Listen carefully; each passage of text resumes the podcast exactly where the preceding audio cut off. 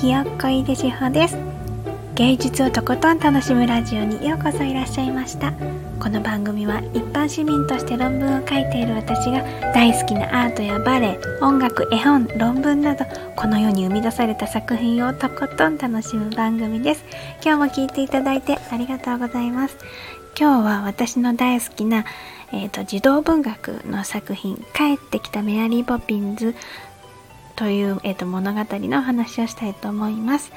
えーと、メアリー・ポピンズはシリーズ作品でこれはシリーズの2作目にあたるものです。有名な本なのであらすじはご存知の方も多いかなと思うんですけどそのイギリスの閑静な住宅街にバンクスさんっていうお家があってでそこにあのメアリー・ポピンズがやってくるっていうお話です。であの時代はかなり古いというか住み込みの家政婦さんとか乳母がいて当たり前みたいな時代のお話ででお家はあんまり広くないんだけど暖炉のあって居心地のいいお家でそこにお父さんお母さんと子供たちジェインとマイケルでジェインがお姉ちゃんでマイケルが弟くんで、まあ、この2人を中心に物語が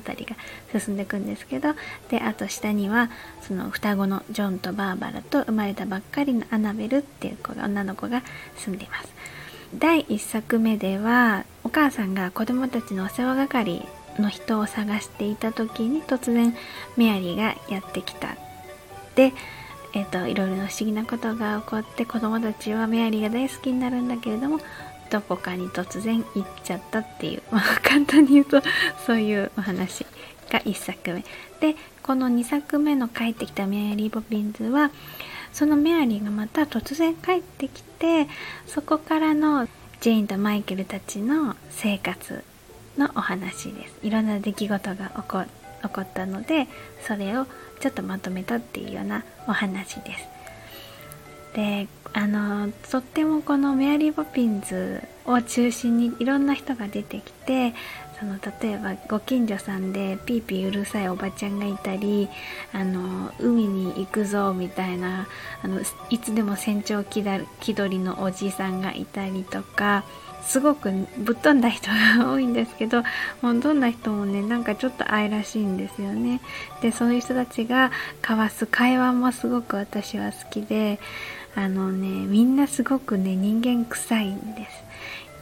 で読んでてはムッとしたりするんですけどねなんでそんなこと言うんだろうみたいに 思ったりするけどあのうわーすごいなワクワクするなとかあのあそうだよね私もそう思うっていうような深い共感したりとかあのするのでその会話文は私はすっごく楽しいです。であの全体的に日常感あふれているのが私はとっても好きであのメアリー・ポピンズがいるとその日常の世界はそのままででも少しだけ不思議な出来事がささっと起こるっていうような感じでそのファンタジーと日常生活の境目のないっていうところが私はとっても好きです。まあでもといってもそのタコをあげたらそのタコにメアリーがくっついてきて一緒に降りてきたとかその春の芽吹きは木工細工の人形が自分たちであの作品を作って春を呼んでいるとか みんな自分の名前の風船を持てばね必ずそばに空に飛べるんだとかっていう、うん、こう文章にしちゃうと すごいエピソードとしてはものすごいファンタジーブリブリのファンタジーなんだけれどもでもね私はね読んでいるといや不思議とありえない話でもないよなって思えちゃうんですよね。いや実際風船持っても空飛ばないけどでもあのその曖昧にされてる感じが私はすごく好きでした。ちょうど私これをすごく夢中になって読んでたのって小学校4年生ぐらいの頃ででその時って大人ではないけれども子供の世界も持っていてそういうなんか曖昧な時期だったんじゃないかなって思うんですよね。で、それと多分リンクしているから、このメアリー・ポピンズのシリーズがとっても私は好きだったのかもしれないなと今になったら思います。今は大好きなんですけれどで今私が一番好きだなと思ってるのはそのねメアリー・ポピンズの魅力ですこのメアリー・ポピンズはちょっと癖のある感じが私はすごく好きであのダークヒーローみたいにダークヒーローまではいかないけれどそれぐらい癖の強い人で、まあ、何をやっても優秀でテキパキこなしてミスがないで大人にも子供にも常に毅然とした態度でいてかっこいいみたいな、まあ、毅然としたっていうかすっごい怖いね キッて睨むし無言で凄むしなんか言うっていうよりピシャリと放つっていう感じの 人ででもその大切な友人とか尊敬する知人にはすごく物腰柔らかくてもう多大なリスペクトを相手にこう捧げるみたいな。でそういう自分が自分がすごく大好きっ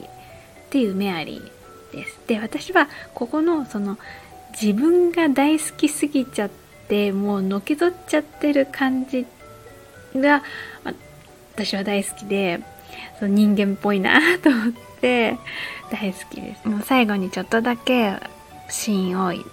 読んでみようかなと思います。で、この今から読むシーンは、メアリーがそのバンクス家にまあ帰ってきてというか、うんと、もう一度来て、で、子供部屋に荷物を置いて、子供たちを寝かせるっていう支度、まあ自分の荷物あの片付けたり、子供や寝て子供とちょっと会話するっていうようなシーンです。メアリー・ポピンズが身をかがめて絨毯製のバッグを開けました。中は空っぽでただ一つ大きな体温計が入っていました。それ何のためなの？とジェインが不思議がって聞きました。あなた方のためです。とメアリー・ポピンズが言いましただって私病気じゃないわとジェインが文句を言いましたはしかは二月前に治ったわ開けてとメアリー・ポピンズが言いました。その声でジェインは急いで目を閉じて口を開けました。体温計が口に入りました私が言ってからのみんなのお行儀を調べるんですとメアリー・ポピンズが厳しく言いました。そして体温計を取り出して明かりに透かしてみました。不注意無視慮武将と声に出して読みました。ジェインは目を見張りました。そんなことだと思ったとメアリー・ポピンズは言って体温計をマイケルの口に差し込みました。マイケルは唇をきつく結んで押さえていましたが、メアリー・ポピンズはさっと引き抜いて読みました。大変うるさくて手に負えないいたずらっ子。違うもんとマイケルは怒って言いました。返事の代わりにメアリー・ポピンズは体温計をマイケルの鼻の先へ突き出しました。そこには赤い大きな字が一字一字見えていました。大変うるさ。ほらね、とメアリー・ボビンズは言って得意そうな顔でマイケルを見ました。それからジョンの口を開けて体温計を入れました。だだっこの怒りんぼ。それがジョンの体温でした。その次にバーバラのを測ってメアリー・ポピンズが読み上げました。底なしの甘えっ子。ふんとメアリー・ポピンズが鼻を鳴らしました。ちょうど帰ってくる頃でした。それから素早く自分の口へ差し込んでしばらく置いて取り出しました極めて優秀な徳高き人物いかなる点においても信頼しうる。メアリー・ポピンズは自分の体温を声を上げて読み上げながら嬉しそうなそして得意げな微笑を明るく顔に浮かべました。思った通りと気取って言いました。さあお茶にして寝ますよ。ということで今日はダークヒーローみたいに癖が強い帰ってきたメアリー・ポピンズのお話をしました続いてはコメントの返事のコーナーです今回は2回前の放送の最初の1音をとことん楽しむピアノ曲カプースチン前奏曲という、えーと放送回のコメントの返事をしたいと思います。でお返事をする前にですねこの私がこのカプースチンの放送会の時にあのとにかく明るいピアニストの里美さんが弾いてましたよっていう話をあのしたらですねこの私がした放送に対してとにかく明るいピアニスト里美さんご自身がカプースチンの曲の思いをねあの語った放送をあの収録の放送をね出してくださって私はもう大変感激いたしました。もうぜひあの皆さんそちらもね聞きに行ってみてください。では最初に、えー、フェアリーさん。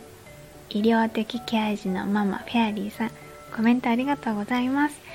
こんにちは。独特の世界観で芸術をとっても楽しそうに語る井出志保さん。聞いているだけで私を広い世界に連れて行ってくれます。ありがとうございます。長男がピアノを弾きます。お、すごい。帰宅したら一緒にカプースチン聴いてみます。あありがとうございます。えー、ご長男がピアノを弾く方なんですね。このカプースチンはね、あの、なんか私が聞いたことあるのは結構、うんとね、なんていうのかな青春中の男子が弾く イメージの曲。なんて言ったらいいんだろう。なのでねぜひぜひあのー、聞いてあのトライしてみてください。応援してます。あそうあとねこのね広い世界に連れてってくれますっていうのはねそれはね本当にこちらこそなんですよこうやってね皆さんがねあのコメントを寄せてくださるっていうのはねあの私の世界が私だけの世界じゃなくっていろんな人にも共通してるんだっていうのをあの私は実感するわけです。でそれがその狭い狭いあのちっぽけな空間で私が勝手にね思ってることだって思ってたのがフェアリーさんみたいにこういうふうに思ったよっていうような話をしてくださることでフェアリーさんの世界と私の世界がねちょっとつながるわけですよ。私は本当にそれが嬉しい。ね本当にありがとうございました、えー、では続いてゴールディさん。最初の1音音の鳴る前の空気競技カルタを連想してしまいました。あ競技カルタ。ゴルディさん競技カルタされてたんだっけ？あれ？前聞いたことあったかな？でもかっこいい。ここで競技カルタ連想されるのかっこいいですね。あちょっとコメント戻りますね、えー、辻井さんの演奏聞いてみますね。先ほど里見さんがカプースチンのこと配信されていて急いでこちらも聞きに来ました。いただきました。そうそうそう。このあのあのさとみさんのカプースチンの配信っていうのがさっき私が言ったあのさとみさんが収録でねカプースチンへの思いをねあのお話しされてましたよっていう話の配信のことだと思います。で続けてゴールディさん。番組名付けのヒントにしていただけたこと光栄です。キラキラってされてる。いやこちらこそありがとうございます。そうあのゴールディさんのねいただいたコメントであの私の番組の特徴というかね私がやりたいこととかやってることっていうのをね言葉にしてくださってたので、まあ、ゴールディさんはそんな気はなかったと思うんですけど私はああそうだ番組はこれだと思って 途中で書いたんです。はいゴールディさんありがとうございました、えー、続いて S さん。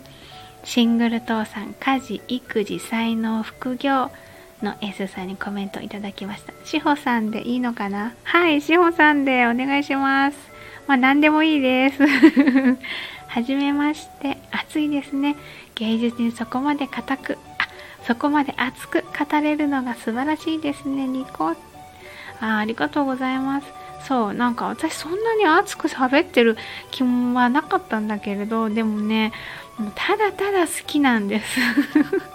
好きなこと喋ってるとこんなにねあの自分ではこうなんか熱を込めてる気はなくっても自然とこもるものなんですね。やつさんコメントありがとうございました、えー、続いてトミーさんトミーマンチさん。めちゃめちゃあめちゃくちゃワクワクしながら楽しく拝聴しました。ひよっこさんの感性が爆発していて最高です。そう。爆発しちゃうよね。なんかしてた気がする。辻井さんの演奏も早速聞いてみました。最初の一音しびれますね。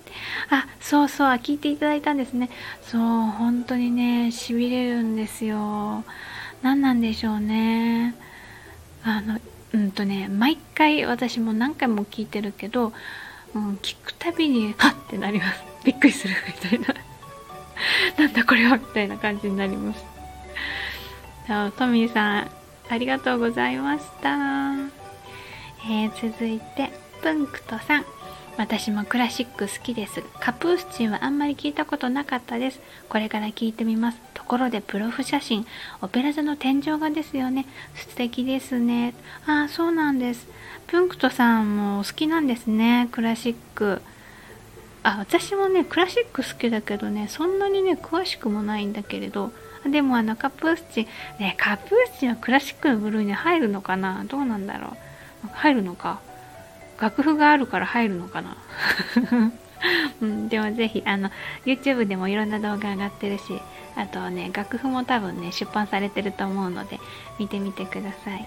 そうでプロフ写真はあのねあのパリのオペラ座に行った時に撮ってきた写真です。携帯で写真カシャって撮ってるやつ撮ったやつ。でそうこれをねえっ、ー、とねどこの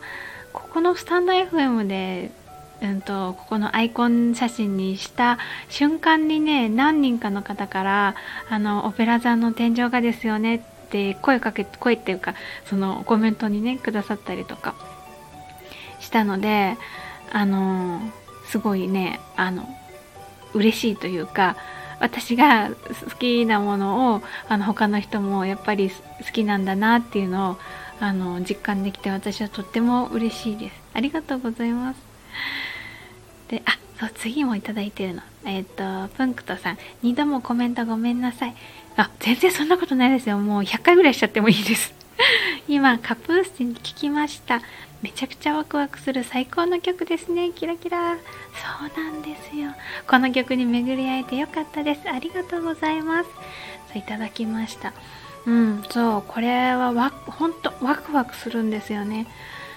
なんかね、やっぱね、前奏曲だから、